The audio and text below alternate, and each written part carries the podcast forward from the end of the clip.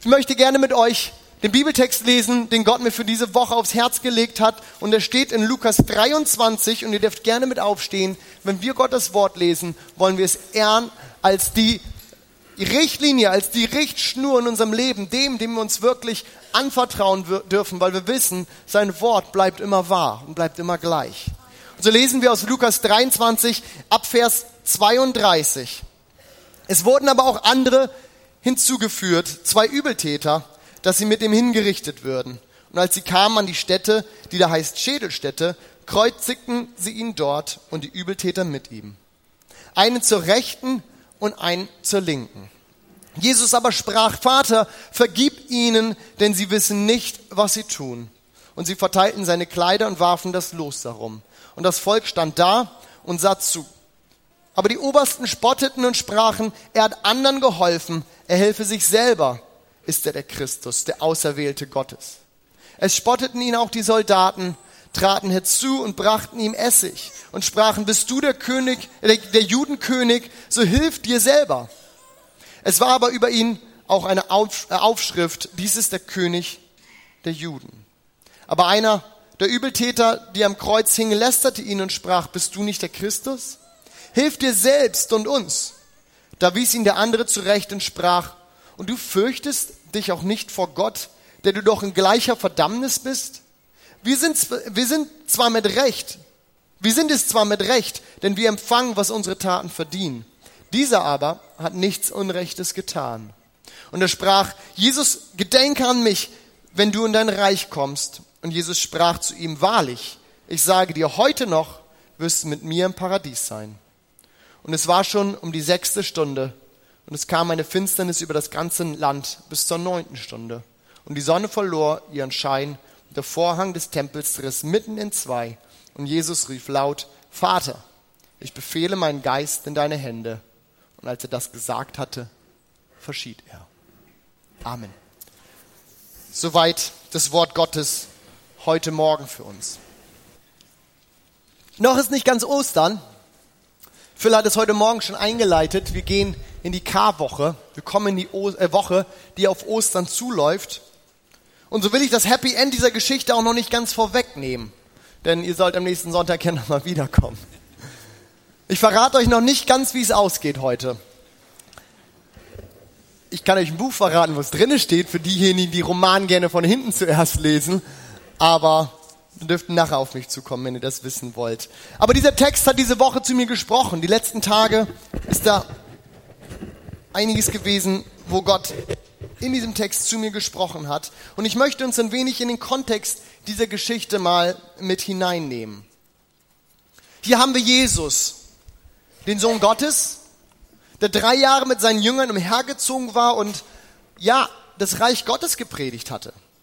Viele hatten in ihm den erhofften Messias gesehen, den, von dem die Propheten gesprochen haben, den die Vorväter gesprochen haben, gesagt haben, es wird einer kommen und der wird alles gut machen, der wird sein Reich aufrichten.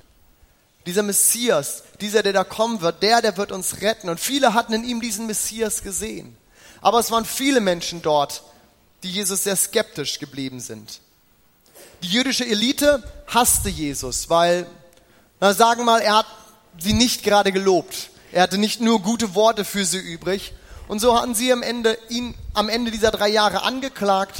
Und dieser Prozess, von dem wir auch in der Bibel lesen, war äußerst fragwürdig. Mit ganz, ganz vielen komischen Wendungen, ganz vielen Dingen, wo man sagt, das ist ein eher komischer Prozess.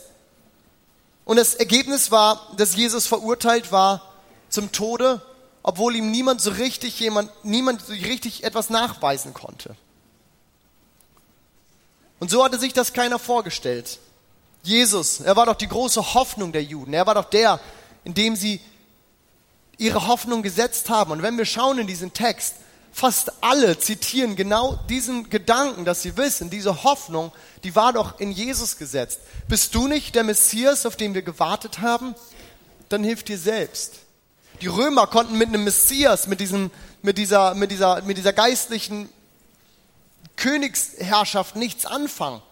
Also übersetzten sie das anders und sie schrieben auf dieses Schild, bist du nicht der Judenkönig? Bist du nicht der Anführer? Bist du nicht der, der hier alles aufstacheln wollte? Alle wussten, Da ist diese, diese Dimension in diesem Mann, dass er sagt, er wäre jemand Besonderes. Aber so hat sich das keiner vorgestellt.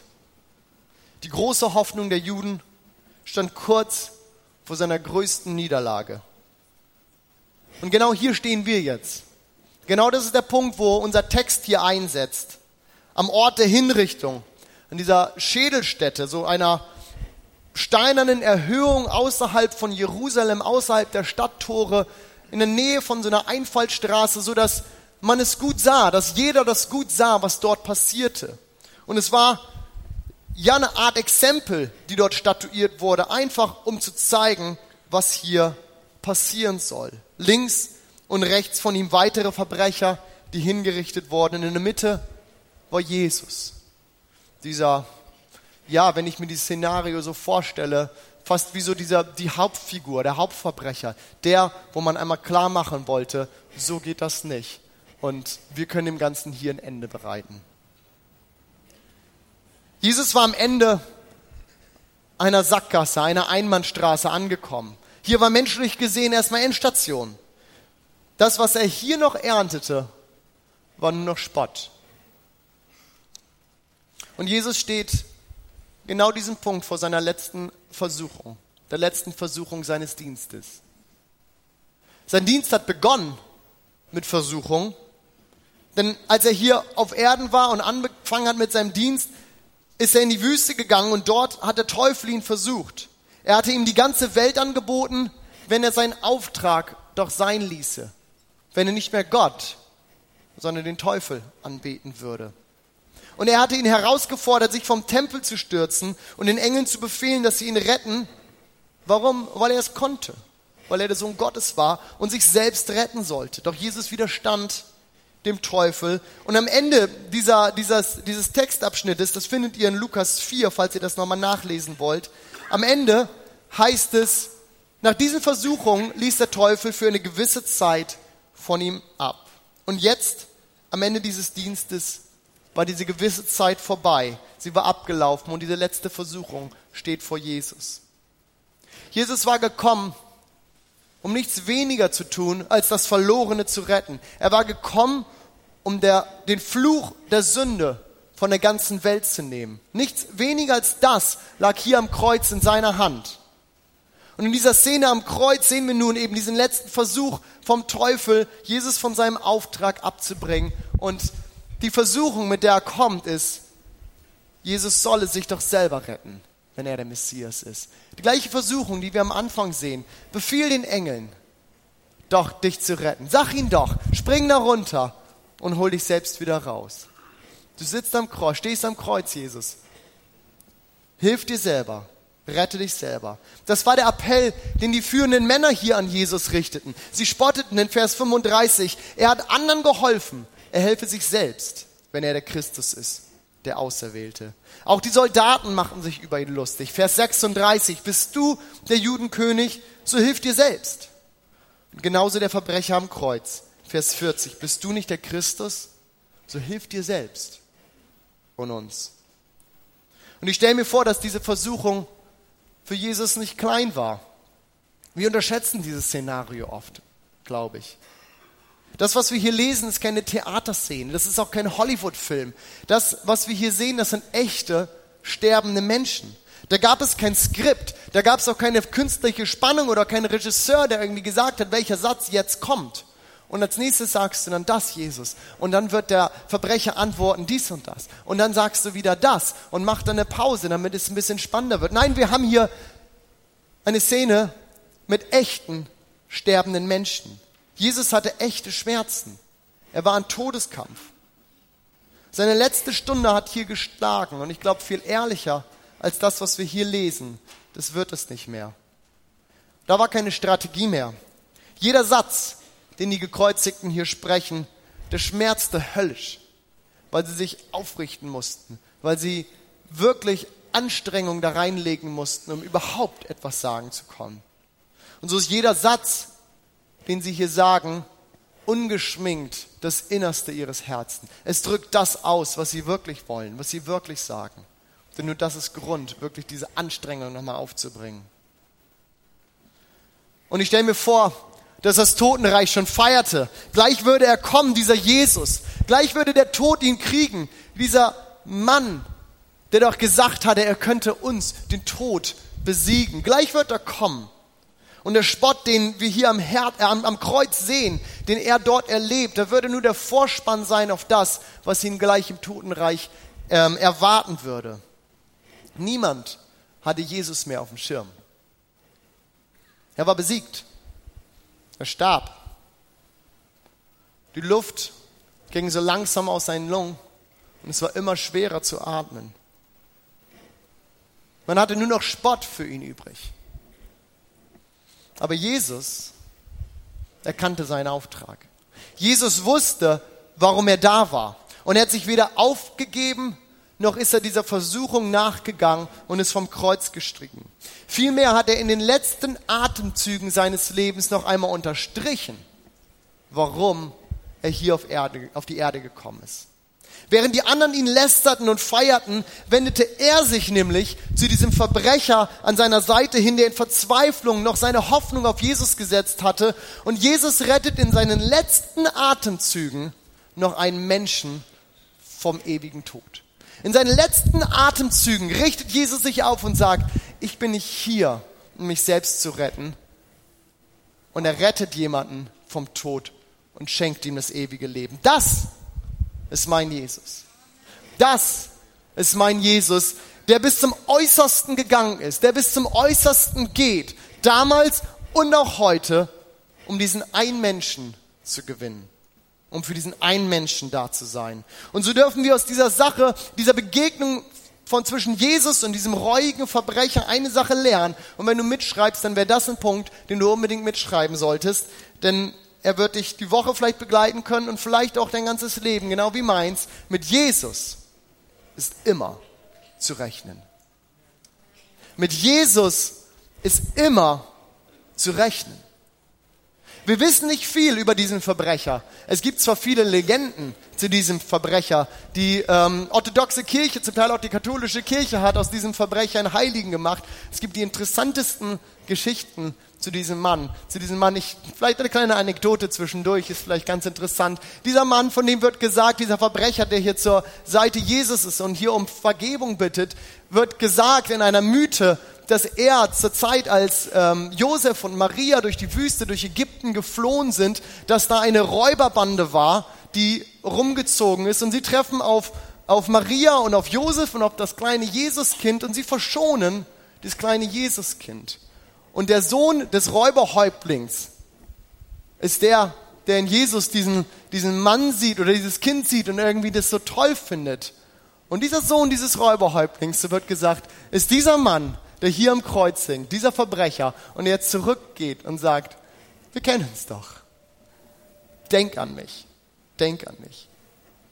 Wie auch immer. Die Wahrheit ist, wir wissen nicht wirklich viel über diesen Mann. Und das ist, alles, was wir wissen, ist, er ist nicht noch ein weiterer Sohn Gottes. Und er hat nicht die Aussicht, nach drei Tagen wieder vom Tod aufzuerstehen.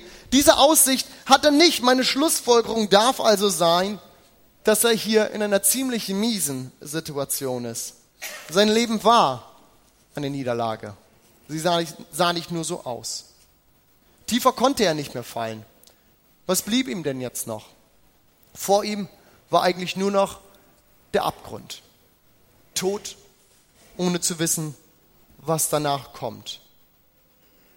Und wer diese Situation beobachtete, musste zur Schlussfolgerung kommen, dass dieser, ja, dass dieser Drops gelutscht war, dass hier nichts mehr zu machen war. Hier gab es keine Hoffnung mehr. Alle Optionen waren ausgeschöpft. Und wie gesagt, Jesus, den hatte eben auch keiner mehr auf dem Schirm. Der hing ja selbst am Kreuz.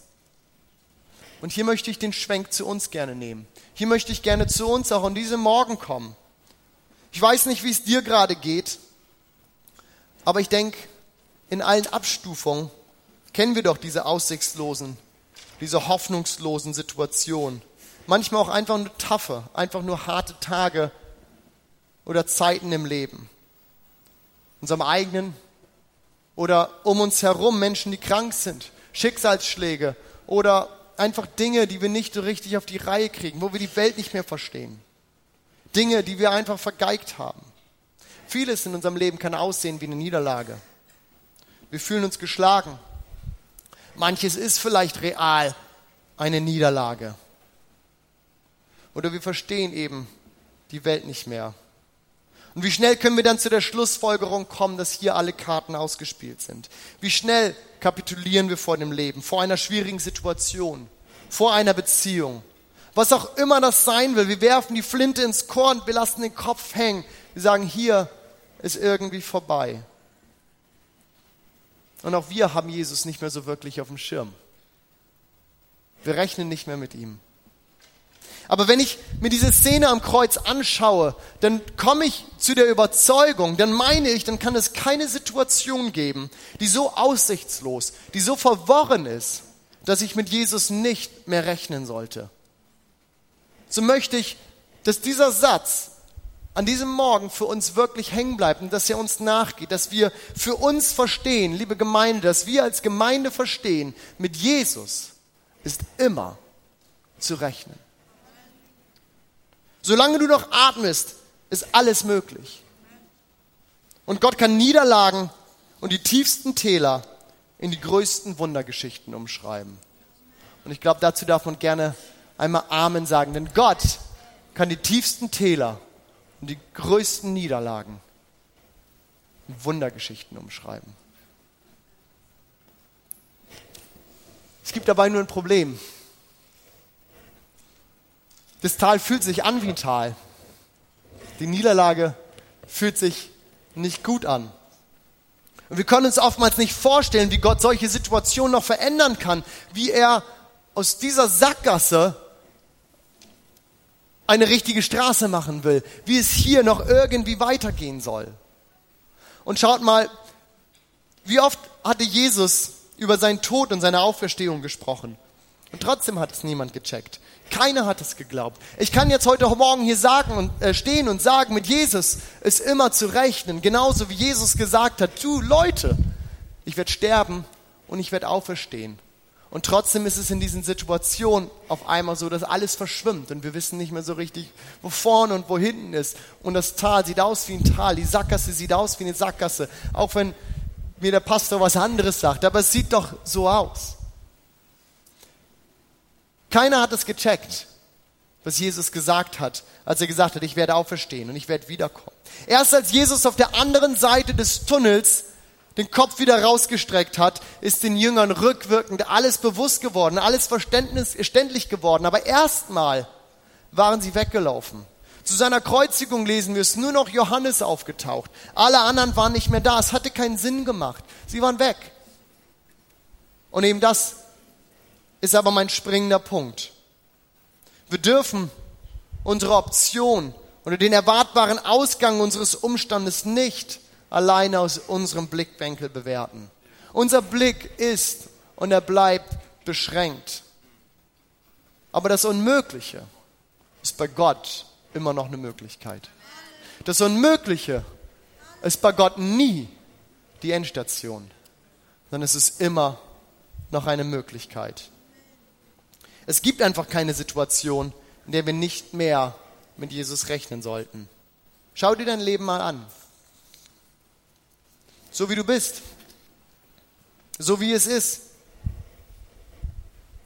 Ich weiß nicht, ob es dir gerade gut geht, du auf so einem, so einem Hochpunkt bist und sagst, das ist total toll, oder sagst, hier sind die Punkte, das sind meine Täler, hier geht es mir nicht so gut und ich weiß auch nicht, wo ich hier weiter soll und wie es weitergeht. Schau dir dein Leben an. Und ich möchte sagen, du darfst mit Jesus rechnen. Du darfst mit ihm rechnen. So wie dieser Verbrecher, dieser Schächer, wie wir ja in einem alten Deutsch vielleicht sagen, neben ihm hängt und sagt, was soll ich jetzt noch machen? Was steht mir noch offen als Option? So wie auch er noch hoffen darf und erleben darf, wie alle anderen Jesus nicht mehr auf dem Schirm haben. Er nur noch Spott erntet. Und er in diesem Mann, der verspottet wird, verlacht wird, der da stirbt, auf einmal sein ganzes Leben gewinnt. So darfst auch du hoffen und erwarten, dass Jesus in deinem Leben auftaucht, jederzeit, dort, wo du ihn brauchst. Diese Kreuzigungsgeschichte hat aber noch einen zweiten Aspekt, den ich uns gerne mit reinnehmen möchte, über den Gott die letzten Tage auch ganz stark zu mir nochmal gesprochen hat. Es ist nicht nur, dass ich in jeder Situation mit Gottes Eingreifen und mit seinem Wirken rechnen sollte, sondern ich muss auch damit rechnen, dass er mich in jeder Situation meines Lebens gebrauchen möchte. Es ist nicht nur so, dass er für mich da ist in jeder Situation meines Lebens, sondern er möchte mich genauso auch gebrauchen in jeder Situation meines Lebens. Mich hat es beim Lesen dieser Geschichte wirklich beeindruckt, wie Jesus eben, und ich habe uns das eben ein wenig ausgeführt, wie Jesus wirklich ähm, ja, diesen letzten Atemzug seines Lebens nutzt, um seinen Auftrag noch einmal zu äh, unterstreichen. Mit so einer unwahrscheinlichen Leidenschaft. Und ich glaube, wortwörtlicher kann man das Wort Leidenschaft hier nicht nutzen als in diesem Kontext. Bei allem Gottes Sohn sein und Herrlichkeit und verzückt und Jesus sein, dürfen wir nicht vergessen, dass dieser Kerl ein ganz, ja, dass dieser Mensch gelitten hat, dass er Schmerzen empfunden hat, dass es für ihn deswegen nicht irgendwie leichter war, so, ja, ich mache das hier eben so durch und dann machen wir gleich weiter. Dieser Mann hat gelitten. Jesus ging es wirklich dreckig.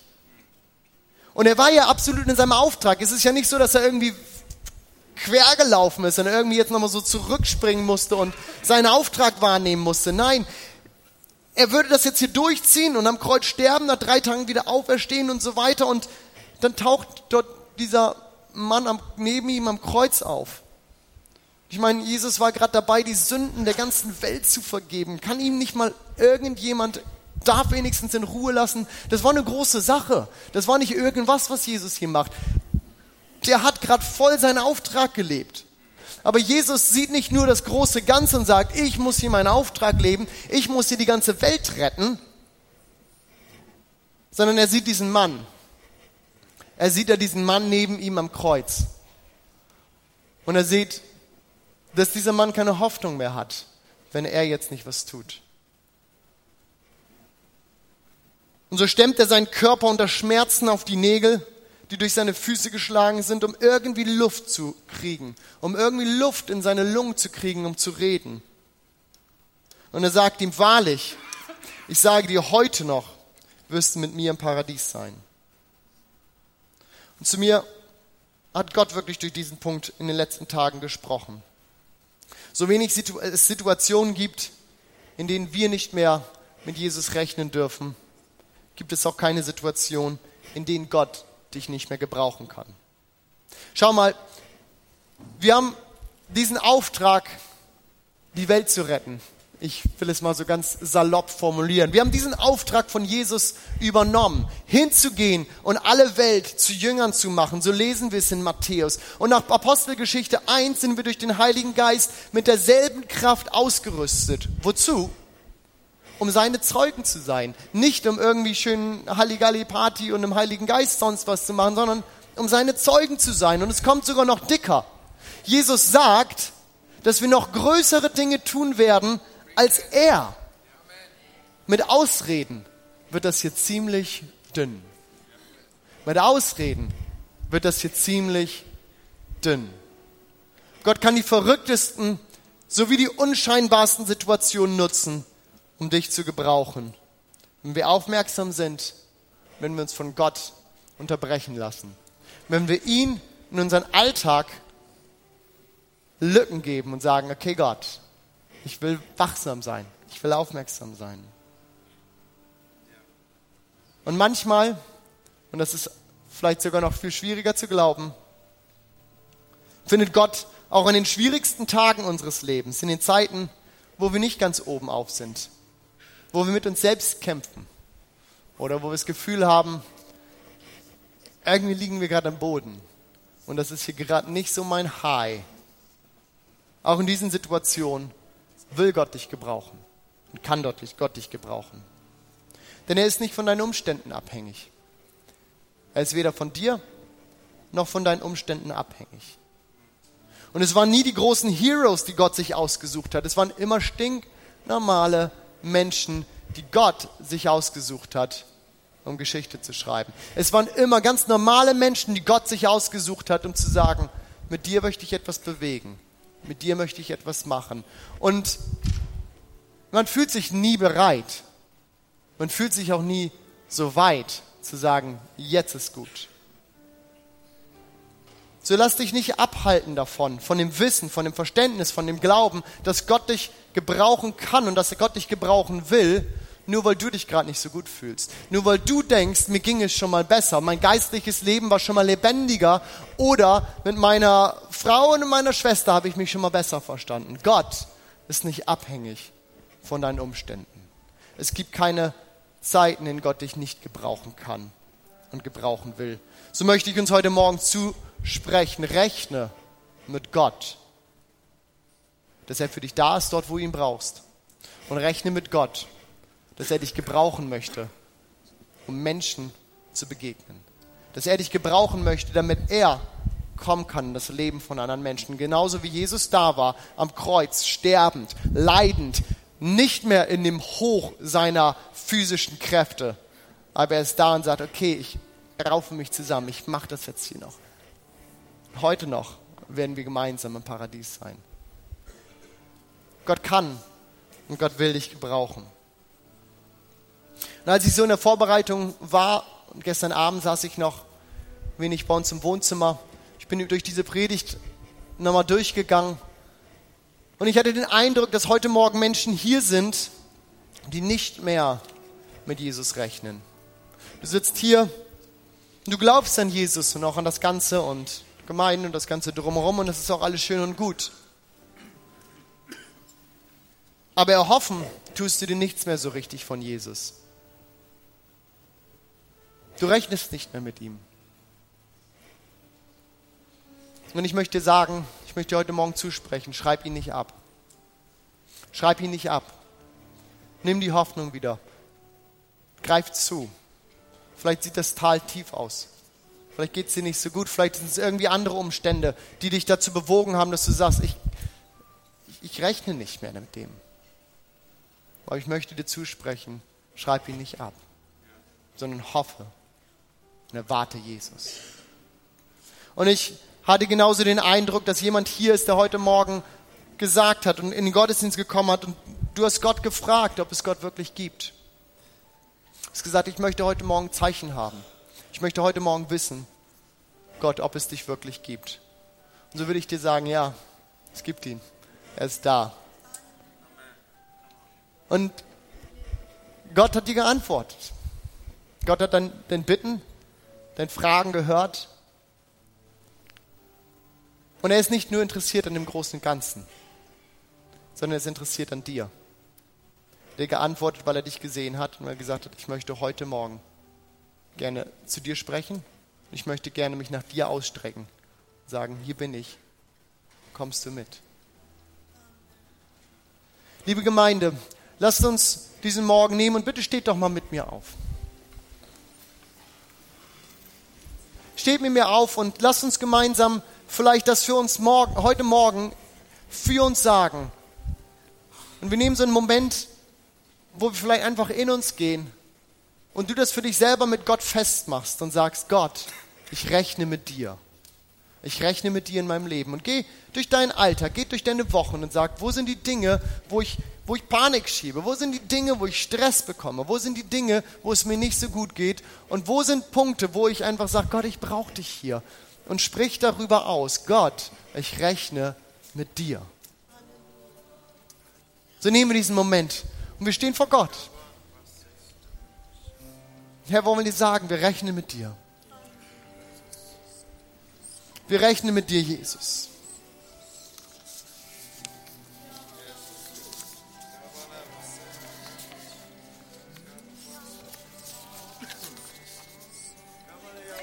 Mit Jesus ist immer zu rechnen. Mit Jesus ist immer zu rechnen.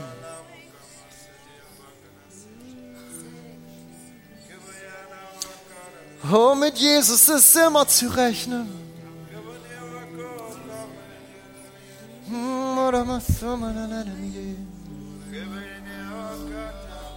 Herr, wir setzen unser Vertrauen auf dich.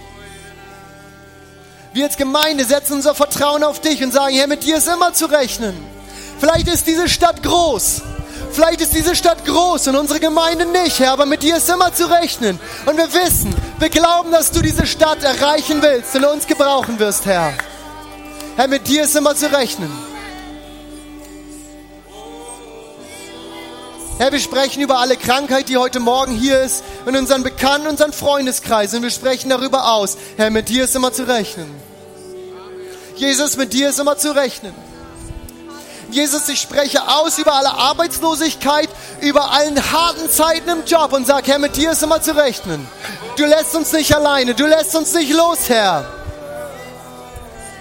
Herr, mit dir ist zu rechnen.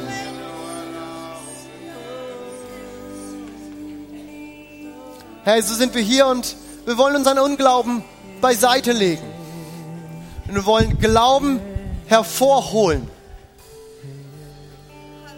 Und wollen erwarten, dass du in unser Leben eingreifst, dass du auftauchst und dass du das, was tough ist, das, was hart ist, uns begleitest und da durchnimmst und wir erleben, wie in dem tiefen Tal du auftauchst. Herr, dass Licht auftaucht, wo Dunkelheit ist und du uns durchführst durch uns mitnimmst.